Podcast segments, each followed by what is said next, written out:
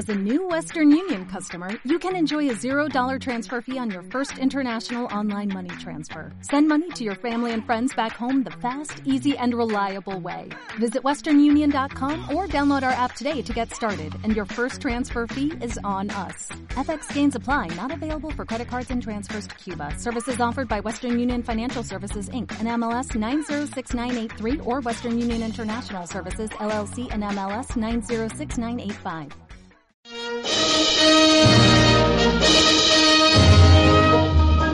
Maverick. Starring James Garner and Jack Kelly. Doncic pulls up, three-pointer. Bang! Bang! It's good! Doncic wins the game at the... Escuchas Zona Maverick junto a Rodri Gallegos y Roberto Infantas. Muy buenas, bienvenidos y bienvenidas una vez más a la Zona Maverick. Mi nombre es Rodri Gallegos y me acompaña como en cada jornada en que debatimos en torno a los Dallas Mavericks, Roberto Infantas. Hola Rodrigo, ¿qué tal? ¿Cómo estás? Saludos también a todos los que nos escuchan. Espero que hayan pasado una bonita Navidad. Y bueno, aquí estamos para analizar lo que fue la semana de Dallas y también ya adelantarnos un poquito a lo que puede pasar en el trade deadline. Ojalá pase algo. Así es, es todo lo que tenemos en este capítulo con el cual estamos cerrando el año 2022. Estamos grabando un día lunes, día después de Navidad, día después de esta jornada eh, extrema de, de, deporte que nos entrega la NBA, con muchos juegos, muchos entretenidos, eh, mucho que ver ahí en, en, pantalla durante este día.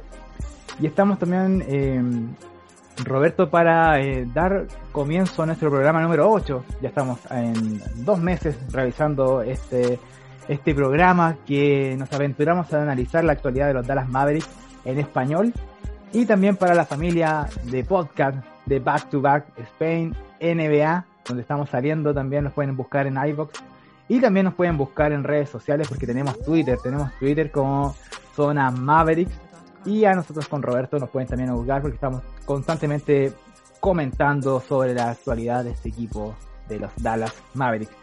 Entonces, ¿qué te parece Roberto que partamos con la pauta según lo que tenemos dando este, a este capítulo de hoy que vamos a hablar sobre esta semana que tuvo Dallas, esta semana que tuvo un, tropiezo al comienzo de, la semana, pero que finalizó de la mejor manera con una actuación, una victoria bastante bien, una actuación muy buena en este partido de Navidad.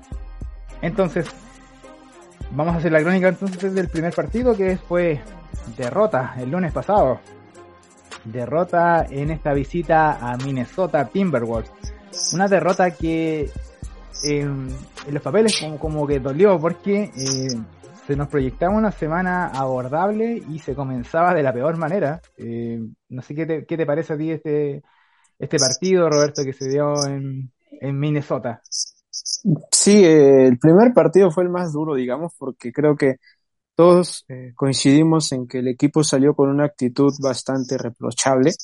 Eh, el gesto, gestos corporales de, no sé si decir displicencia, pero algo muy cercano a eso, ¿no?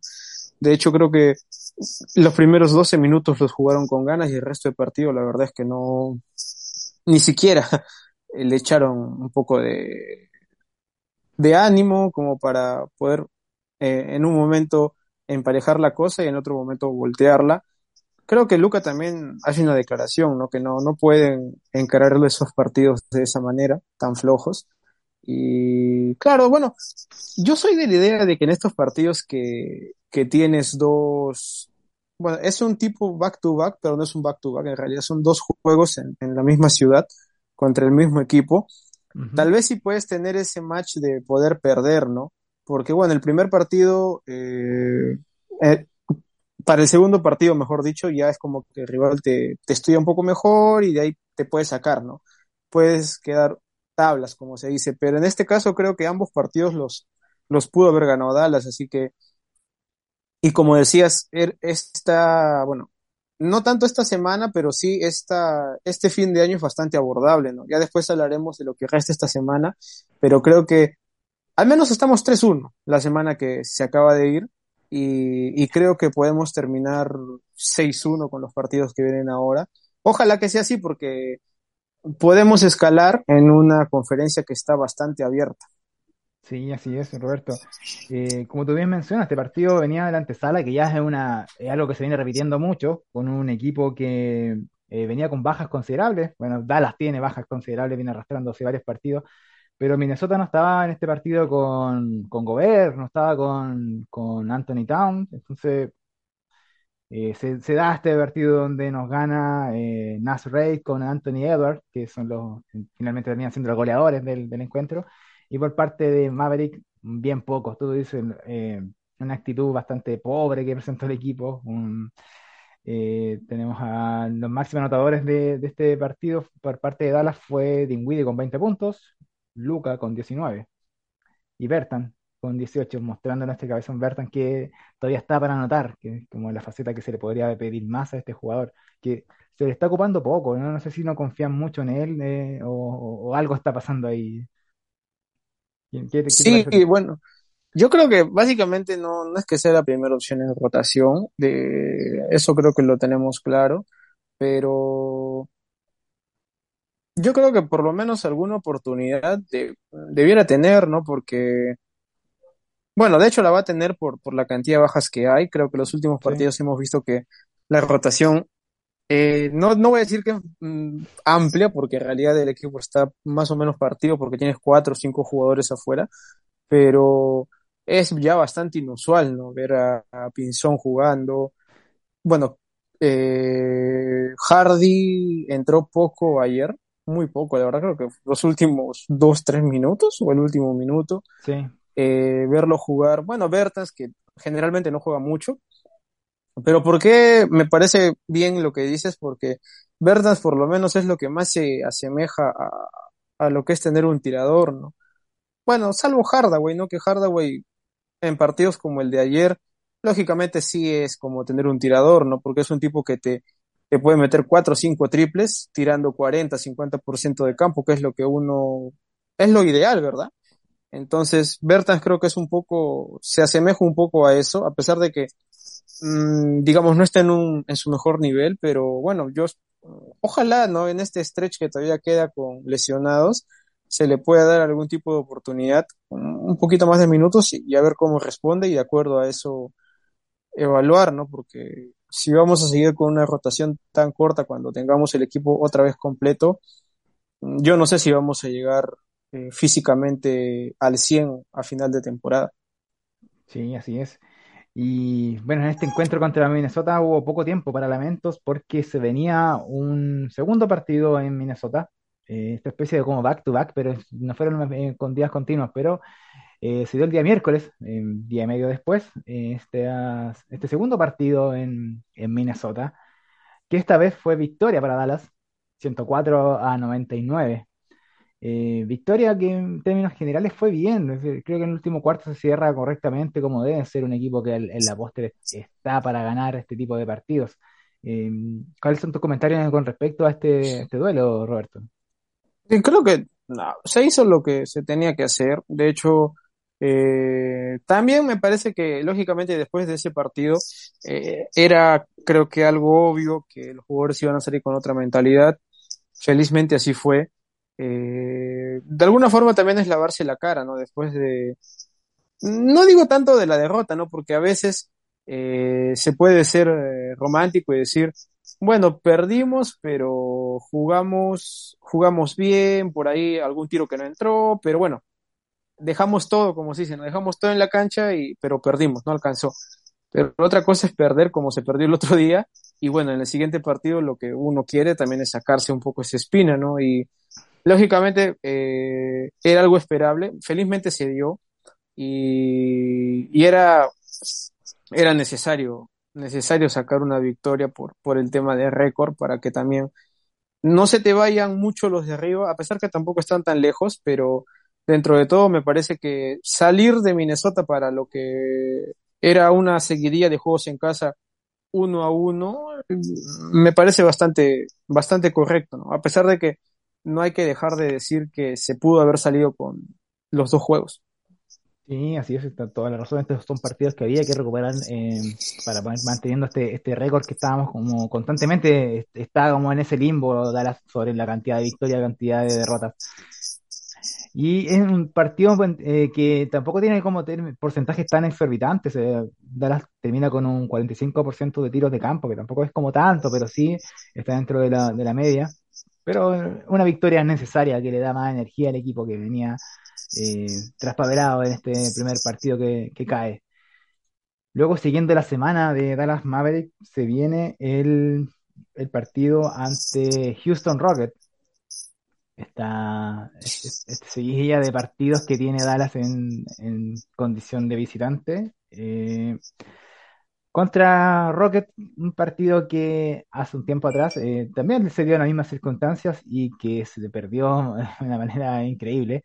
Ahora Dallas hace la tarea y termina obteniendo la victoria. Victoria importante porque se necesita seguir sumando eh, victorias en esta parte de, de- la temporada, en este cierre de año, que lo hablábamos en el programa anterior, está muy abordable. Son, son partidos que son ganables, son partidos para pegar un round y, poder escalar en las posiciones y quedarte por ahí por un buen rato. Sí, y de hecho, contra los Rockets hubo actuación estelar de Luca, ¿no? Otra más, creo que. Bueno, ese partido creo que lo gana Luca, ¿no? Porque el equipo tampoco es que anduvo bien. De hecho, hubo un, un tramo en el que sacamos una ventaja y los Rockets se pusieron arriba, de alguna manera. Eh, no digo que los Rockets sean un. No digo que tengan malos jugadores. De hecho, los Rockets tienen bastante talento. El detalle está en que con el talento solo, individualmente no alcanza. O sea, tienes que ensamblar un equipo, cosa que los Rockets no son. Y por eso es que decimos que los partidos son accesibles. Y creo que se demostró ese día, ¿no? Los Rockets es un equipo muy anárquico, cada uno va por su lado, porque Sí. tiene jugadores muy buenos, no sé, Kevin Porter Jr., eh, Jabari Smith, Jalen Green, por dar unos ejemplos, Shengun, eh, y pero cada uno va por su lado, ¿no? Entonces, había momentos en los que increíblemente Powell le, lo paraba a Shengun y otros momentos en los que Shengun se llevaba por delante a Powell. Eh, y, y al final, al final, como siempre digo, eh, tener ese Joker que es Luca es una salvación para este equipo porque realmente hay partidos en los que se tiene que poner al hombro todo y se lo pone, como ese día que si no me equivoco hace 50 puntos. De hecho iba a ser un escándalo si Dallas perdía anotando Lucas 50 puntos. Era una locura, creo que lo conversamos también justo en ese partido. eh, es, es increíble que eh, también eh, Rocket es un equipo que está en un proceso de, de tratar de, de reconstruir en torno a la, a la franquicia, pero tiene jóvenes talentos que, que- que le dan para poder desarrollarse. Pero son partidos que son para ganar y que no, no debiera tu estrella llegar al tal nivel de anotar 50 puntos, 10 asistencias, 8 rebotes, prácticamente el equipo al hombro. Vea memes de Lucas cargando al equipo completo. Eh, es porque es asombroso, además de Lucas que hace una cifra exorbitante, eh, los únicos que llegan a doble dígito fueron Dinwiddie y Bertan, que tienen apenas 11 puntos. El resto, bien, gracias. Eh, Es literal cuando decimos que este partido lo gana Lucas. Eh, el único que, tenía este, tiene, mantiene este gen competitivo y que quiso ganar este partido, porque eh, Rockets con todos sus su- sus fallos que pueda tener se estaba metiendo en el partido, se estaba en, el- tercer cuarto, metió un run eh, bastante, importante que nos dejó abajo. eh, eh, incluso ese tercer cuarto termina 34-20 a favor de Rockets. eh, y si no fuera por Lucas, se hubiese perdido este partido. Sí, Luca, o sea, lo curioso de ahí y algo que vi también ayer eh, es que Luca contra los Rockets creo que juega los 20 minutos, bueno, los 24 minutos de la segunda mitad. Porque yo no recuerdo que Lucas se haya sentado, de hecho yo me sorprendió cuando lo vi iniciando el último cuarto, y es que también ante tantas bajas que hay, creo que, y ante el equipo tan corto que hay, eh, o sea, no sé si decir que no hay otra opción, pero creo que quemarlo así es eso o arriesgarte a perder el partido, ¿no? Sí, Eso es ¿sabes el? Creo que lo habíamos conversado una vez, pero eh, veíamos que este, este gen competitivo que tiene siempre Lucas se le está sumando como esta cultura gringa, muy de, de la estadística, de llevar como los números. Y para Lucas está siendo muy importante esta temporada. O sea, el tipo se está dando cuenta que está en las conversaciones para ser MVP y lo asume y le gusta. Yo creo, creo que lo hablamos en algún momento que si de él dependiera jugar los 48 minutos, los va a jugar. y va a intentar anotar, va a intentar dar pases, va a intentar sumar asistencias, pero a favor de que gane el equipo. Me, me pareció como me llamó la atención esto porque le preguntaban en una, una conferencia post partido sobre Berta, los buenos partidos que estaba haciendo, y nombró el porcentaje más menos que estaba teniendo. O sea, el tipo está, está consciente de los números que se está, se está marcando. Y, me parece súper bien. Parece bien porque es un jugador más maduro que si tiene este tipo de actuaciones estas sobre exigencias porque el tipo quiere ganar. O sea, y, y qué, qué franquicia quisiera tener un, un jugador así, que un, tipo ganador. O sea, solamente en Dallas donde no los cubrimos bien de, estrellas para que pueda eh, obtener mejores cosas.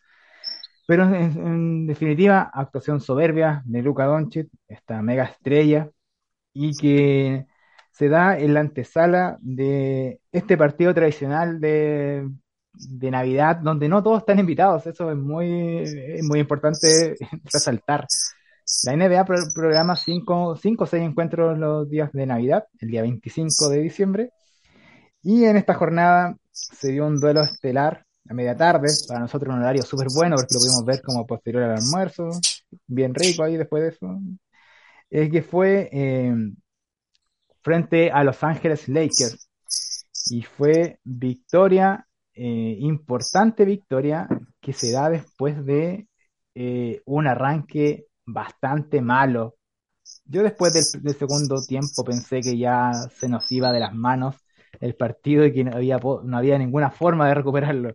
Pero termina siendo 124 ante 115 con eso ya esos últimos marcadores de adorno porque la, la victoria estaba sentenciada al menos antes de llegar al flash. ¿Qué te pareció este partido, Roberto? Sí, de hecho también hay que señalar que era un partido importante porque Dallas eh, yo creo que al ser algo relevante esto de jugar el día de Navidad, creo que Dallas tenía un compromiso consigo mismo de por lo menos ganar el partido, porque recuerda que las últimas dos veces, Dallas creo que es el tercer o cuarto año que va, que está jugando en, Navidad. El tercero, seguro. Yo me acuerdo que con Rick jugaron contra los Lakers también y perdió. El año pasado se jugó contra el Jazz y se perdió también. En este partido no estuvo Luca. Y este año fue la primera que se jugó en casa después de mucho tiempo y se logró la victoria. Eh, creo que los Lakers, no voy a decir que fallaron en su plan de juego, pero creo que no les terminó de, de funcionar porque en el primer cuarto me parece que le salió de maravilla esto de doble marcar a Luca y obligarlo a que pase la pelota, pero llegó un momento en el que claro, yo también tenía esa sensación de que no se torcía la cuestión porque estaban gestionando muy bien esa ventaja de doble dígito que habían sacado, pero llegó el tercer cuarto y fue como un efecto dominó, ¿no? O sea, entró el primer triple y empezaron a creer todos los demás. De hecho, ahí es cuando el equipo hace 51 puntos, lo cual es, ya, es monstruoso porque es casi la mitad de lo que se anotó al final en solo 12 minutos. Y otra vez tenemos este debate, ¿no? Que yo creo que obnubila la, a la gerencia, que es cuando entre el triple, todo va bien, pero yo creo que difícilmente vas a poder igualar esta producción en, otro partido más hasta el final de la temporada, porque, o sea, son 51 puntos, ¿no? Y creo que los Lakers también cooperaron mucho para que eso suceda. Realmente los Lakers también tienen un equipo eh, muy corto. Ayer creo que como comentábamos antes de entrar al programa se vio se vio reflejado LeBron James jugando de 5 con cuatro bases alrededor. Eh, pero eso es, ¿no? O sea, realmente no tenemos tiradores. Ayer, bueno, entraron los triples, pero no es algo que se pueda sostener, ¿no? Es, como se dice, es comida para hoy, hambre para mañana. Sí, así es. Bueno, más allá de este tercer cuarto que fue cosas de otro partido, otro, de otro mundo, eh, 51 puntos. Hasta ese momento Dallas tenía 43 puntos solamente. y después se mandan un, un, espectacular tercer cuarto. Que sale el equipo con otra actitud. Yo eh, tenía dudas con respecto a cómo iba a jugar eh, Kit esta segunda mitad. Pero en realidad fue como que se ajustaron cosas y en Lakers se dejaron de hacer. Creo que eh, se empezó a flexibilizar la marca y los triples cuando comienzan a, aparecer en Dallas se, se, pone seria la cosa. Pero insistimos, creo que lo hemos hablado muchas veces. Si este es el plan de trabajo y esta es la manera en que piensas ganar, debes tener los hombres adecuados para, para ejecutarlos. Porque si no, dependes a que Hardaway juegue su partido de la vida, a que eh, Reggie empiece a calibrar su, su, puntería y que varios le salgan esos tiros que de repente no te van a salir. Si no tiene un especialista que insistir con el triple, eh, se hace complicado. Pero en general, partido súper bueno. Eh, se ajustaron cuando se ajuste la, defensa. Incluso para destacar acá, eh, el partido de Christian Wood fue eh, muy bueno. Acá en, este partido se da que él tenía todo lo, tenía todo para, para ejecutar un buen partido. Tenías un equipo que no tenía un pivot eh, para competir.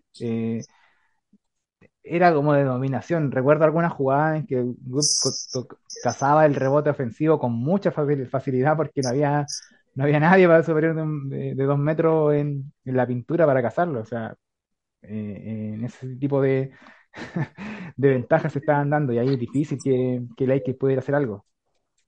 Sí, eh, como tú decías, creo que Kit día ajusta bien. Cuando lo vemos aquí, bueno, en realidad la mayoría de jugadores anotan la mayor cantidad de puntos en, en la segunda mitad del partido, pero especialmente Wood creo que le vemos un rendimiento superlativo porque está Powell ahí, ¿no? Y eso que Powell tampoco es que sea gran cosa, pero ya le, le quita un poco de presión a Wood en el tema de defensa, como jugando de 5, ¿no? Porque Wood pasa a jugar de 4 y ahí viene algo importante, ¿no? Algo que se debería apuntar, que es traer un hombre grande más. Y si Wood va a ser titular, alinearlo con él, ¿no? Sí. Yo creo que ese podría ser una buena manera de empezar los partidos con dos hombres grandes. Y ya después, si quieres, puedes jugar small ball, ¿no? Con Maxi de 5. Eh, y, y así, o sea, el tema es no quedarnos con una fórmula atada, ¿no? Yo creo que en la diversificación está la clave, porque tienes un jugador que si lo haces jugar solo de una manera, creo que lo vas a desperdiciar, y estoy hablando de Luca. Si solo lo vas a hacer jugar a que él penetre y que habilite para tirar triples, creo que no está sacándole su mayor potencial. Por eso es que yo, es la propuesta que yo tengo, ¿no? Podemos jugar por un momento con dos hombres grandes, por otro momento puedes jugar small ball, que creo que este equipo lo hace muy bien eh, jugar five out. Y, y, el tema con Powell es que yo creo que a los Lakers los confunde porque Powell hace muy bien el pick and roll con Luca, pero Wood también lo hace bien. Entonces ahí, más que en defensa, yo creo que en ataque se le arma un lío que lógicamente los Lakers nunca lo supieron descifrar y ahí está el marcador del tercer cuarto como mejor ejemplo, ¿no? Sí, claro. Bueno, partido redondo de, de, de Maverick al fin de cabo. Eh, muy buena actuación de, de Christian Wood y Luca Doncic en este que se combinan para 30, 32 puntos. Eh, bastante agresivo. Yo solo para, para, destacar en este partido, además de, de, que LeBron James nos sigue demostrando que a sus 38 años sigue jugando de una manera increíble. Eh, me gustó harto esta faceta de Lucas jugando al, al, poste. Creo que le, se, le viene bien eso. Por eso nosotros cuando uh, analizamos la actualidad de Maverick, siempre nos gustaba esta idea de tener un segundo manejador de balón, porque Lucas también es un jugador que puede causar daño con sola presencia cerca de, de, del poste. Creo que ahí eh, si, si, se consigue alguien que pueda manejar bien el balón, que pueda conducir, y, y tienes a Lucas posteado, eh, eh, las consecuencias, porque se viene algo, algo bueno.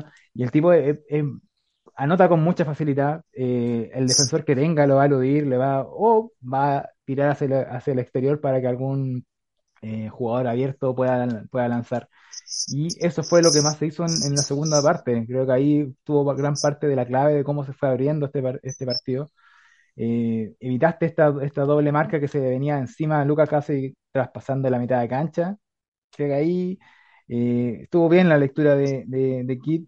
Mm, hay un punto bueno para el pelón que en otras ocasiones lo criticamos harto. Y, y, también se, se, le involucró harto a Wood para que ataque bien la zona, para que eh, llegue al aro con agresividad. Así que cosas para, para destacar. Sí, esas son cosas para destacar. De hecho, lo de Luca también, como dices, creo que es un punto eh, muy, muy bueno porque generalmente cuando Luca está en ataque, si no lo ayudan con el switcheo, siempre queda emparejado con mucha ventaja, porque generalmente o lo defiende el 2, a veces queda emparejado con el 1, a veces queda emparejado con el 3. Eh, creo que cuando, cuando queda emparejado con un 4 le cuesta más. Lo hemos visto muchas veces, ¿eh? Cuando Luca ha tenido que jugar contra, por ejemplo, contra Atlanta, me acuerdo de Andre Hunter, lo marcó muy bien. Eh, cuando jugó contra Orlando, también por algunos momentos, este Franz Wagner, que es un 4, también lo marcó muy bien.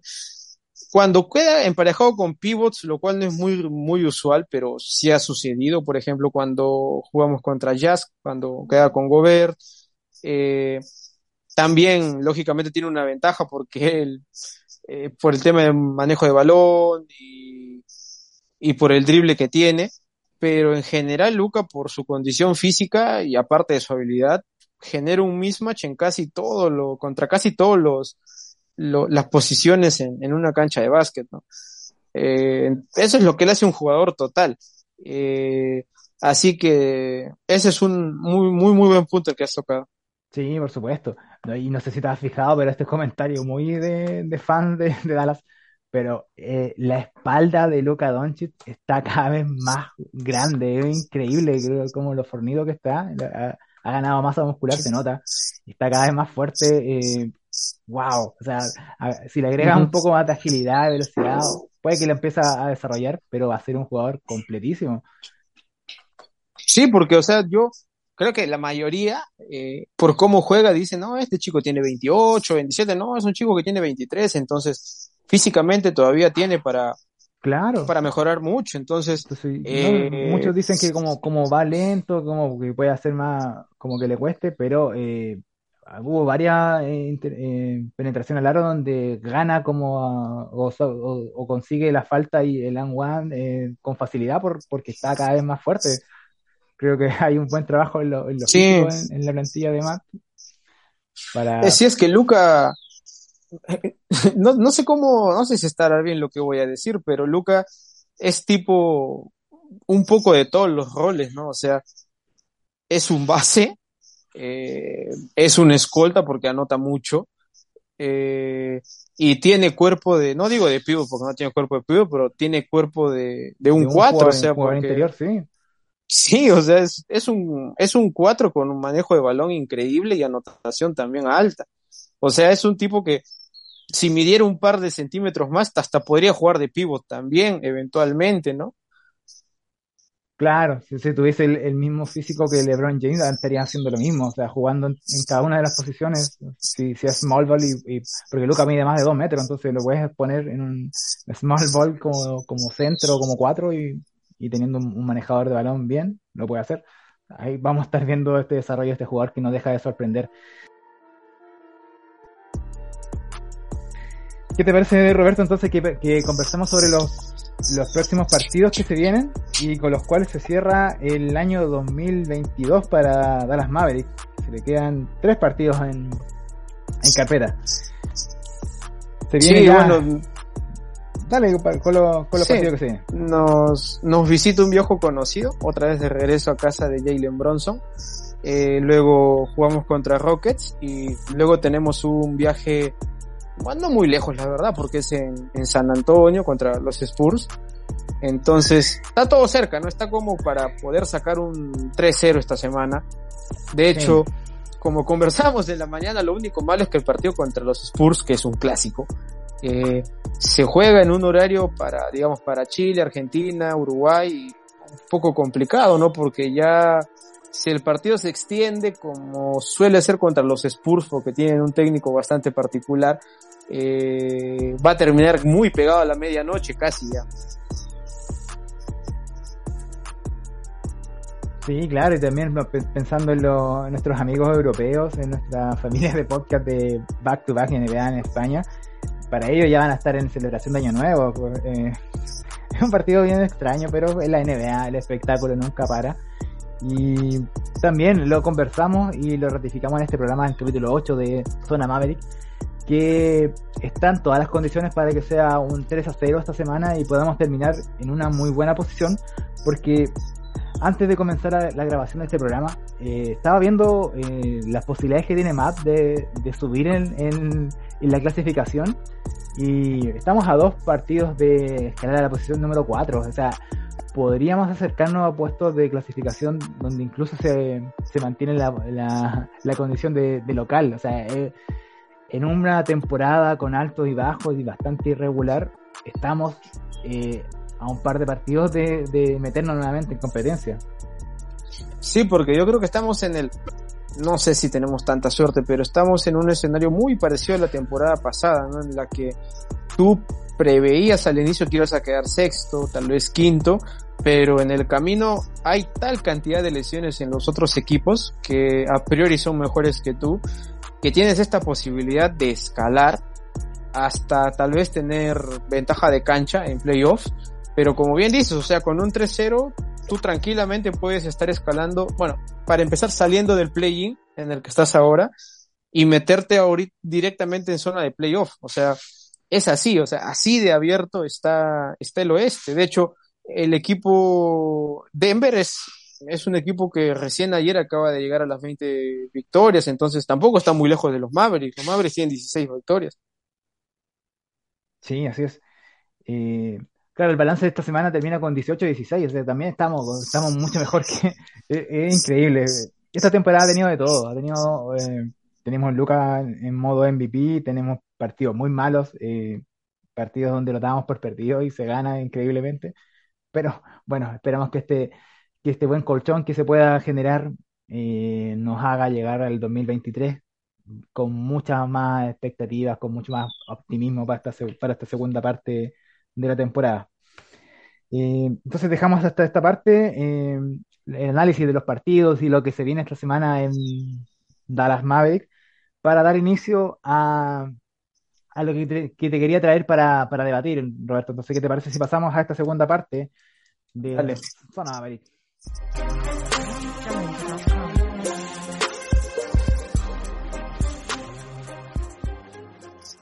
segunda parte de este programa número 8, ya estamos cumpliendo dos meses en siendo parte de la familia Back to Back NBA para todos en iBox y también nos pueden buscar en, Twitter como Zona Map. Eh, uno de los temas que, quería conversar contigo, Roberto, y con todas las personas que nos escuchan, por supuesto, es con respecto a la información que se da justo después del partido ante Los Ángeles Lakers. Eh, curiosamente se da después del partido, después de una buena, buena actuación de este jugador, que eh, se da la información de que está ya habilitada la posibilidad de hacer eh, uso de la extensión para Christian Wood y lo que se ofrece ahí en, tentativas que puede ofrecerlo Dallas es 77 millones por cuatro años para este jugador que ya hemos visto, ya han pasado una buena cantidad de partidos como para poder tener como conclusiones ya bastante elevadas. En ese sentido, Roberto, la primera pregunta en este debate es, ¿se lo darías? ¿Le darías este, esta extensión a, a Wood? Sí, porque es la que inicialmente se puede dar como máximo Ahora, también no es que Wood la va a aceptar sí o sí, ¿no? De hecho, Wood la puede aceptar como también la puede declinar y entrar a agencia libre. Eh, el detalle está en que al margen de lo que haga Wood, que yo creo que no la va a aceptar, eh, porque lógicamente un jugador eh, como él, que es bueno, hay que ser también sinceros, es bueno, te aporta, a pesar de sus falencias en defensa, que ya hemos dicho acá muchas veces, pero yo creo que va a buscar más dinero. Eh, el tema es que al margen, como decía, de lo que decida Wood, creo que Dallas acá sí tiene que ponerse serio y, lograr quedarse con sus servicios, ya sea dándole esta extensión, ofreciéndola, que yo creo que se la van a ofrecer, o captándolo en una posible agencia libre si es que Wood no acepta. ¿Y por qué digo esto? Porque en realidad Wood ahorita creo que es el activo más, más valioso que tiene Dallas, no solo para el equipo como segunda espada, sino también para un potencial eh, intercambio. Entonces, lo único que no se le puede perdonar a la, a la, a la front office es que lo dejen ir por nada. Ese creo que debería ser el, la consigna. Sí, por supuesto. Tenemos un antecedente pésimo de, de la salida que se da de, de Jalen Branson, que sigue el debate sobre si se debió haber eh, hecho algo más por mantenerlo, por lo que está mostrando, o si estuvo bien, porque de alguna manera era bastante lo que estaba en juego. Pero eh, sí, está, está ok. Yo leía las declaraciones que la, prensa le preguntó, obviamente, y muy políticamente correcto respondía que estaba bien en Dallas, que estaba contento, estaba solamente enfocado en, en hacer su trabajo. que es una, unas declaraciones muy protocolares, no se va a quemar el hombre si, si también sabe lo que está en juego. Pero si analizamos el aporte que ha tenido eh, en el rendimiento de este jugador, eh, ¿qué, te, ¿qué, te, parece a ti, Roberto? Eh? ¿Cómo, se, ¿Cómo ha sido utilizado por Kid y, y, en qué facetas es donde mejor lo has visto? Eh, sinceramente, yo creo que lógicamente la mejor faceta ha sido la de, la de ataque. Creo que recién en defensa está empezando a mejorar en los últimos partidos. Pero realmente, al margen de todo ello, creo que Kid primó la razón y, y Wood es titular porque yo no, realmente no entendía eso de guardarte a tu segundo mejor jugador para que salga de sexto hombre cuando en realidad lo tenías que tener ahí en la cancha jugando. Eh, y al final, no sé si habrá sido tanto condicionado por las lesiones o porque ya él se dio cuenta que lo tenía que hacer, pero en buena hora que, que lo haya ya alineado de titular. Ahora lo que falta ver es tal vez, como decíamos al inicio, eh, junto con otro hombre grande, ¿no? O sea, él jugando de cuatro y, y ya definitivamente poner a Powell o a Magui, la verdad es que no te queda mucho más no lo cuenta Maxi porque, no, no solo porque está lesionado, sino porque Maxi lógicamente no, no va a cumplir esa función de protector de aro con Wood en la cancha. Maxi es para jugar small ball y en small ball lógicamente no lo vas a tener a Wood en, pista, eh, salvo que sea de 5. Pero lo que estamos planteando acá es que Wood juega acompañado de un hombre grande, entonces yo creo que pasa por ahí. Ojalá se le pueda encontrar la vuelta a pesar de que también que pareciera que no es del gusto total de Kit, pero en todo caso, si lo tienes, lo vas a tener que, vas a tener que diseñar algo para sacarle el máximo provecho. Mm, confío en que Kit a partir de ahora ya lo va a trabajar en serio porque también, a ver, no es que estemos empezando la temporada, de hecho ya vamos a llegar a la mitad, estamos muy cerquita, menos de 10 partidos de llegar a la mitad de temporada. Entonces ya ya tiene que ir perfilando algo estable para llegar con, con buena dinámica a lo que resta. Y lo que resta para este equipo debería ser como mínimo meterse a playoff. Sí, por supuesto. Bueno, recordar que, que Wood llega a Dallas en, en, un movimiento que prácticamente no cuesta nada. O sea, te quitas cuatro jugadores de la más profunda eh, rotación en tu plantilla, en par de rondas de segunda ronda, y te llega un jugador que eh, en un comienzo todos pensábamos que entraba de, titular, porque era como lo veíamos y tosudamente Kit lo mantuvo como un sexto hombre, con una segunda unidad bastante pobre que tenemos en Dallas, eh, muy poco que hacer. Y para muchos desde el comienzo vimos que, que los mejores resultados se estaban dando cuando Wood compartía cancha con, con Luka Doncic, que ayer se ratifica, ambos con más de 30 puntos. Entonces, eh, a mí me gusta Wood. Yo creo que eh, el, flaco tiene, tiene cosas interesantes para, el, para lo que está cobrando, me parece súper bien. Y para lo que conlleva la, la extensión, que son aproximadamente 19 millones, creo que eh, jugadores así te va a ser muy difícil de conseguir más para un equipo como Dallas que nos cuesta atraer talento, atraer jugadores acá, si no es sobrepagándolos. Para las personas que piensan que es posible conseguir algo más, ideal, sería genial, pero si nos toca ir a buscar a otro hombre grande, lo más probable es que terminemos sobrepagando, pagando más de 20, y por lo normal en, en la NBA, eh, lo, por los jugadores que más se pagan no son precisamente los hombres altos, entonces eh, eh, va a ser raro. Si dependiera de mí, yo lo dejaría siempre y cuando eh, se pueda hacer un movimiento para traer algún en pivot real pivot, no un invento que pueda jugar como alero, que pueda jugar de pivot, sino un pivot real, ojalá por el mínimo, ojalá que, que, entienda que su rol va a ser eh, partirse el culo eh, cazando rebotes, punteando tiros, defendiendo. Porque, honestamente, seamos, todas las personas que hemos visto a, Wood en cancha sabemos que centro natural no es. Es más como, eh, es un 4, hasta podría jugar de alero si, si, uno lo pudiese apretar si tuviésemos mejores pivots pero le estamos exigiendo cualidades de pivot cuando el jugador no las tiene precisamente por envergadura física o, por la manera que tiene de jugar. Y... Sí, más que todo yo diría por envergadura física ¿eh? y por condiciones de defensa, más que todo por eso. Sí, pero bueno, estábamos en, condiciones bastante eh, apretadas de, plantilla de jugadores y, para complementarlo el tema Wood, eh, estamos en pleno periodo de, de traspaso, se abrió el mercado eh, y aparecen por lo general nombres para poder llegar a la plantilla de los Mavericks. Y dentro de los, de los cuales yo noté algunos, que son los que más se, han repetido, que está Bogdanovich, está Redich, está Nerlen Noel, Nerlen Noel, está Turner, está John Collins, hay varios nombres que han sonado harto en, en Dallas.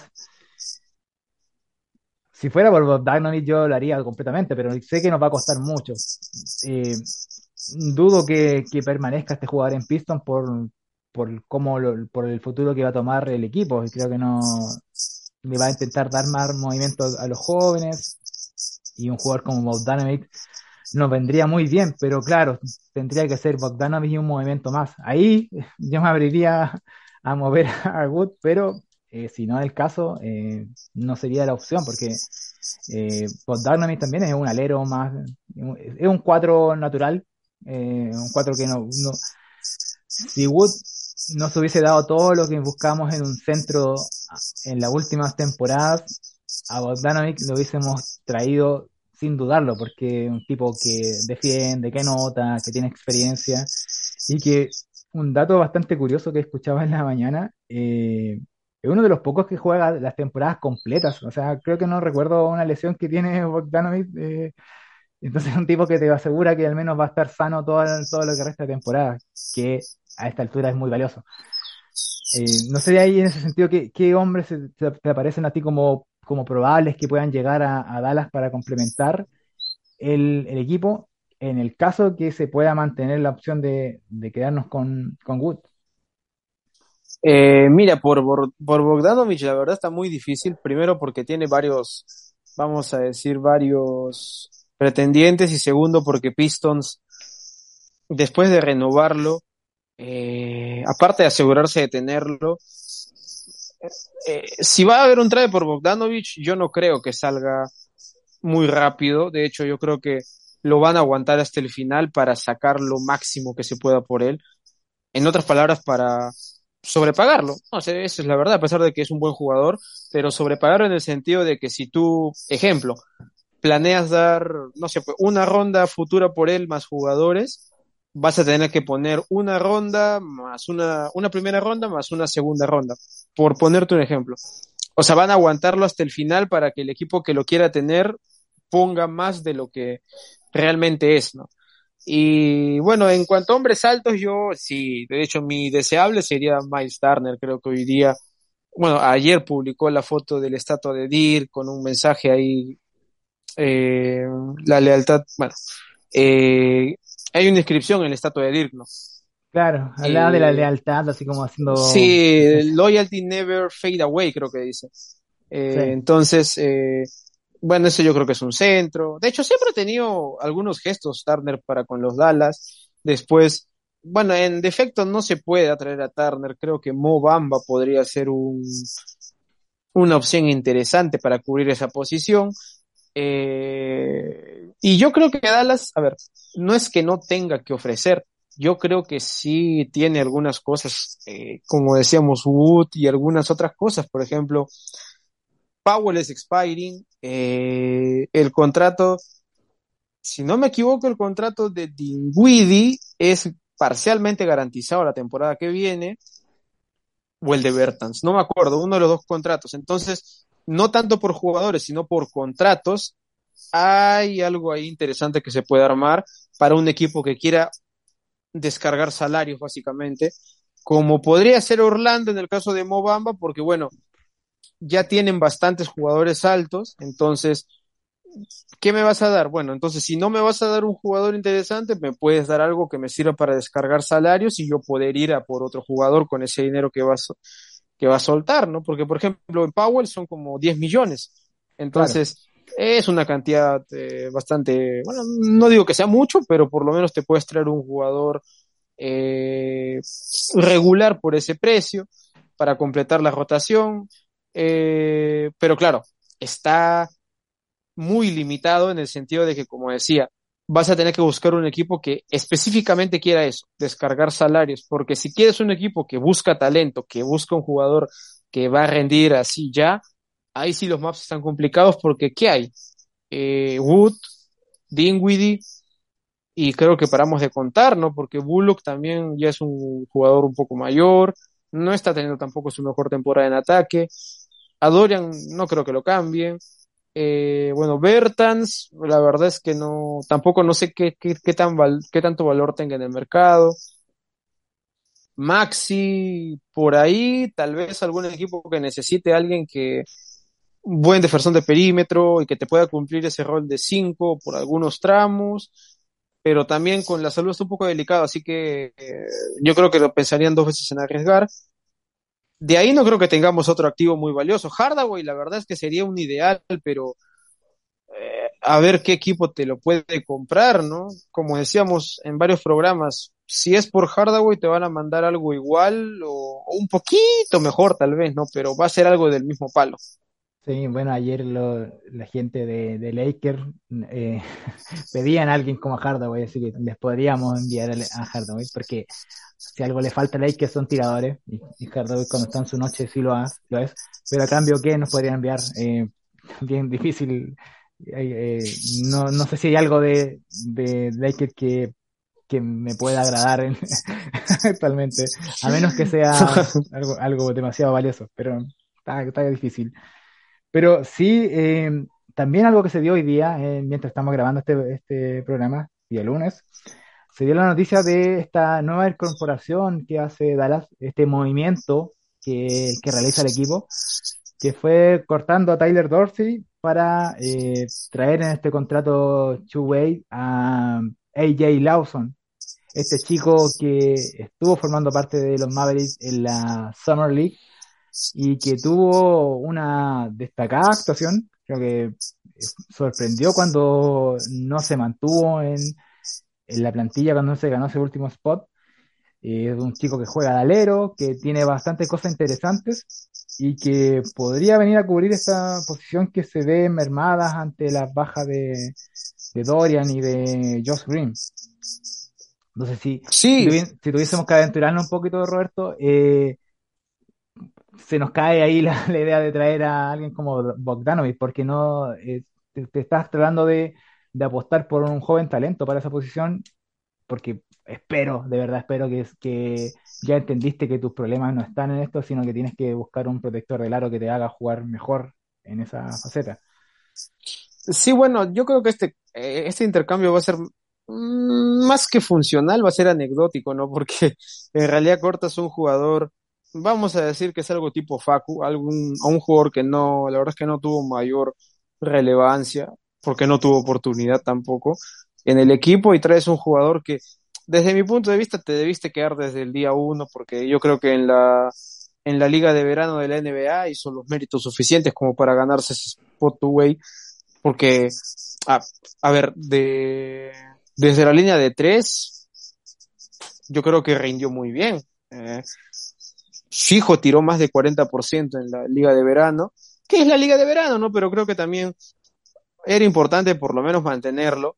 Eh, y vamos a ver, yo creo que estos partidos tal vez los pueda jugar todavía porque hay bastantes bajas, pero de ahí en más, eh, yo no sé si lo va a considerar Kid, ¿no? Porque en realidad para esa posición ya regresan bastantes jugadores, ¿no? El mismo Maxi, Dorian, Josh Green, entonces, en ese sentido, la verdad es que yo creo que va a ser más anecdótico que algo operativo, no algo funcional. pero bueno, nosotros estamos esperando un movimiento de verdad, como tú dices, ¿no? un, un, Big Man o un 4, eh, pero estamos esperando eso, no, no estamos esperando que sigan haciendo estos movimientos, mm, no voy a decir insignificantes, pero la verdad con poco impacto en el equipo. Sí, son movimientos muy así de poco riesgo, de jugadores que, como tú decías, Darcy no tuvo ninguna posibilidad de, demostrar algo siquiera, así que un, movimiento que no tiene mayor repercusión, eh, más allá de que pudiese jugar en alguna oportunidad, y ojalá se lo demuestre todo lo posible para, para aportar en, en el equipo. Y ya pasando a, a lo último en este capítulo que estamos realizando eh, el último del año, del año 2022.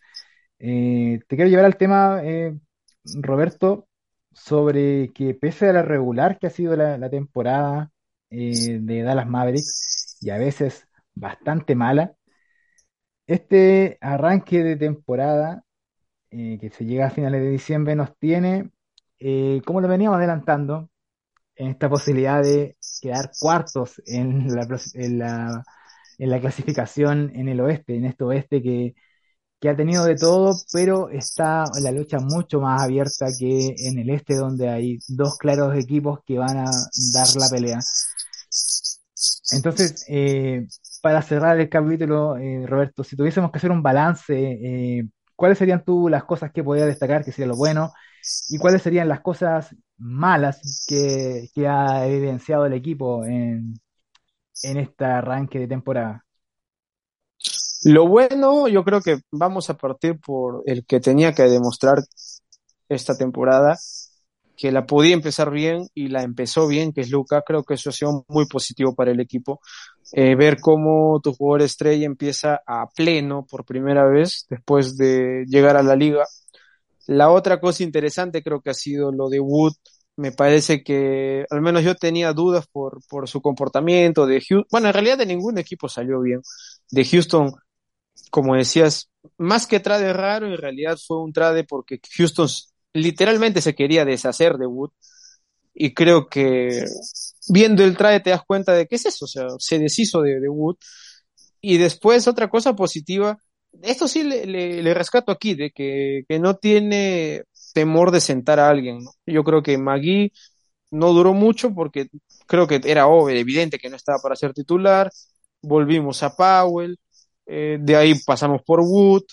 Eh, en ese sentido creo que Kid no, no, ha tenido problemas en hacer cambios, lo sentó a Bullock en algún momento. Eh, creo que esa, esas cosas sí le rescato a Kid. Ahora, otra cosa eh, buena, yo diría, es que a pesar de los momentos bravos, creo que el equipo como la armonía del equipo creo que sigue siendo algo muy importante, no se ha quebrado. Eh, hablábamos de que Luco estaba molesto, pero tampoco es que se ha llegado a quebrar esa relación con sus, con sus compañeros, lo cual es muy importante, porque en realidad un camerín picado, como se dice, o que se lleve mal, muy difícilmente va a conseguir eh, resultados colectivos importantes. Y lo malo es, en realidad, yo creo que lo malo más pasa por, por los dirigentes, los ejecutivos, que tal vez por el equipo, ¿no? Porque, como decía ayer, a Kid le puedes dar eh, este equipo y tampoco es que le vas a pedir una maravilla porque no tiene mucho talento eh, humano importante. Eh, y ya basta de eso de, de decir se hace lo que se puede, no creo que ya es momento de que se arriesgue, porque creo que nadie gana algo si no arriesga un poco. Eh, en ese sentido, ojalá la, la front office arriesgue, porque como lo mencionabas antes, está tan abierta la conferencia que uno tranquilamente puedes tener ventaja de cancha en playoff, lo cual es muy importante, sobre todo para este equipo. Y de ahí, bueno, ya cuando juegas llaves de eliminación y se ha visto a lo largo de la historia de la NBA, nosotros lo hemos experimentado la temporada pasada. No voy a decir que cualquier cosa va a pasar, pero vas viendo qué puede pasar, ¿no? Yo creo que cuando ya la NBA es una liga tan pareja que creo que cualquiera le puede ganar a cualquiera y esto también incluye playoff. Yo creo que una buena noche te puede ayudar a, sacar un juego 7 como lo sacaron los Mavericks en, Arizona. Eh, y, y, eso, creo que la nota mala se la lleva la gerencia. Kit también un poco cuando se pone así terco. Y de ahí eh, los deseos es que se mejore. Se mejore desde la dirigencia y se mejore también el equipo. Sí, así es. Eh, también para complementar lo que tú decías, porque tú has dado la pauta de, lo que es el balance del año del Maverick, eh, el Luca en modo MVP es, algo que nos viene, nos viene a complementar la mega estrella que es este, este jugador generacional. y que no para de romper récords. Creo que eh, tendríamos que hacer un capítulo especial para empezar a enumerar la cantidad de récords que constantemente está rompiendo, que son una locura. Solamente ahora estaba leyendo que está liderando en cantidad de puntos anotados por partidos en esta temporada, siendo detrás está Tatum, Durán, Alex, Alexander, Antetokounmpo. Eh, también tuvo, tuvo un partido de 50 puntos que ya se posiciona como el segundo Maverick histórico en, conseguir número de partidos con esa cantidad de puntos. Eh, fue nombrado recientemente jugador de la semana, algo que no se venía dando, que algo bastante extraño, pero por lo que has venido mostrando, eh, se lo merecía completamente. O sea, 3 a 1 una semana, eh, dos actuaciones muy buenas. Creo que estaba merecido este, este reconocimiento que se le está dando a Luca. Y para complementar también, dentro de las cosas malas que podemos decir es estos ratos de terquedad que, que presenta Kit, donde la llave estaba en ciertas cosas que lo veíamos nosotros que estábamos a cientos, miles de kilómetros de distancia y pareciera que el que está al borde de la cancha no lo, no lo puede ver pero eh, son situaciones para corregir. Eh, a veces dan ganas de, que lo, corten y otras veces nos subimos nuevamente la kit neta. es parte de, lo irregular que ha tenido eh, la temporada. Que sigue abierta, sigue abierta. Creo que teníamos dudas sobre si el equipo iba a competir o no. yo creo que ya de alguna manera podemos decir abiertamente que el equipo va a seguir compitiendo. Eh, lo planteamos como en, el capítulo pasado, como esta posibilidad de tanquear, hacia una manera de tanquear para poder eh, obtener haces, obtener algún pick que nos pudiera eh, reconstruir el próximo, la próxima temporada. Pero con un Lucas, con este gen competitivo, con un Lucas que es capaz de ganarte un partido solo porque el tipo quiere ganar, creo que va a ser muy difícil convencerlos de que, de que el camino de, de conseguir haces para la siguiente temporada va a ser el mejor camino, valga la redundancia.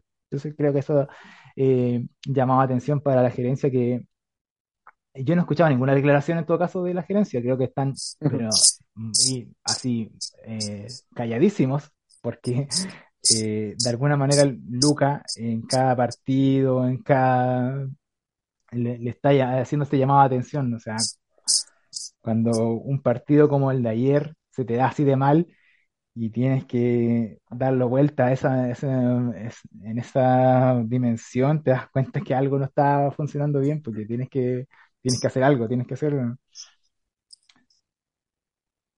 Sí, y bueno, yo muy de acuerdo con lo que dices, de hecho, e, esperamos que hay alguna reacción, tampoco es que vamos a pedir algo imposible, yo creo que se puede hacer algo, solo que hay que ser como hemos dicho aquí, inteligentes en el siguiente paso, porque el siguiente paso en cuanto a movimientos, hablamos de un paso grande, lógicamente, va a ser, yo diría que determinante para lo que viene en los próximos años. Eh, ojalá que Nico Harrison se ilumine y pueda hacer algo importante. Yo creo que más que, más que nadie se lo merece Luca, porque Luca eh, eh, apostó por, por quedarse en el equipo, no solo digo firmando la extensión, porque de hecho creo que por, por lealtad, por agradecimiento le iba a firmar, pero creo que por, por su constante apoyo, no solo a la, a la franquicia, sino a sus compañeros, él, él más que nadie merece. Merece por, por el rendimiento de la cancha, por lo que muestra fuera de ella también, merece que, que le construyan un equipo bueno para tener una real chance de competir, ¿no? Y yo creo que él se va a esforzar muchísimo más si sucede eso. Sí, así es. eh, y en, en un momento en que se ven que muchos equipos están en esta idea de, de hacer movimientos, eh, creo que eh, estamos en un periodo bastante eh, histórico también, si lo podemos decir, porque muchas franquicias están con esta apertura a soltar estrellas, incluso equipos que podrían estar dando el telón, bajando el telón en la temporada. Entonces, están todas las cartas echadas para poder hacer cambios y esperamos nosotros que el 2023 se venga con estos cambios para los Dallas Mavericks. Entonces, Roberto, llegamos a esta parte final, eh, este capítulo de larga duración que se notaba el último de, de este año, pero eh, eh, ameritaba hacer este cierre del 2022, eh, analizando toda la actualidad, todo lo que nos ha dejado el equipo en, en este año. Eh, eso fue entonces, capítulo número 8 de, la, de Zona Mavericks en Back to Back NBA. Yo me despido, mi nombre es Rodri Gallegos. Para que me sigan en redes sociales, soy ro-gallegos. Te dejo también, Roberto, para que te puedas despedir y demos por cerrado el capítulo. Sí, claro, la verdad es que muchas gracias por el apoyo. Eh, han sido dos meses que se han pasado rapidísimo, pero han sido muy productivos. Eh, creo que hemos tenido debates interesantes en pos de alimentar esta charla, ¿no? Para, digo, dar ideas de, cómo mejorar lo que, lo que tenemos ahora, que es lo que siempre uno desea. Eh, bueno, me pueden seguir como maps ah, guion bajo Perú en Twitter. Y bueno, invitarlos a que escuchen eh, los podcasts de la familia Back to Back eh, NBA. De hecho, hay de muchos equipos, así que por si les gusta alguno más, lo pueden, lo pueden escuchar. Eh, es- estamos en casi todas las plataformas, eh, en Apple Podcast también, por si también ustedes usan iOS. Y nada, desearles fiestas de fin de año, lo mejor para este 2023 y seguro que ya nos estaremos escuchando la primera semana de enero, eh, ojalá con, con buenas noticias. Así es, porque este es el, el último del 2022, pero vamos a volver el 2023 más cargado, con más novedades y puede que vengan sorpresas ahí, quién sabe. Eso fue todo, entonces chicos, muchas gracias por el apoyo, nos estaremos escuchando en una próxima oportunidad. Esto fue Zona Maverick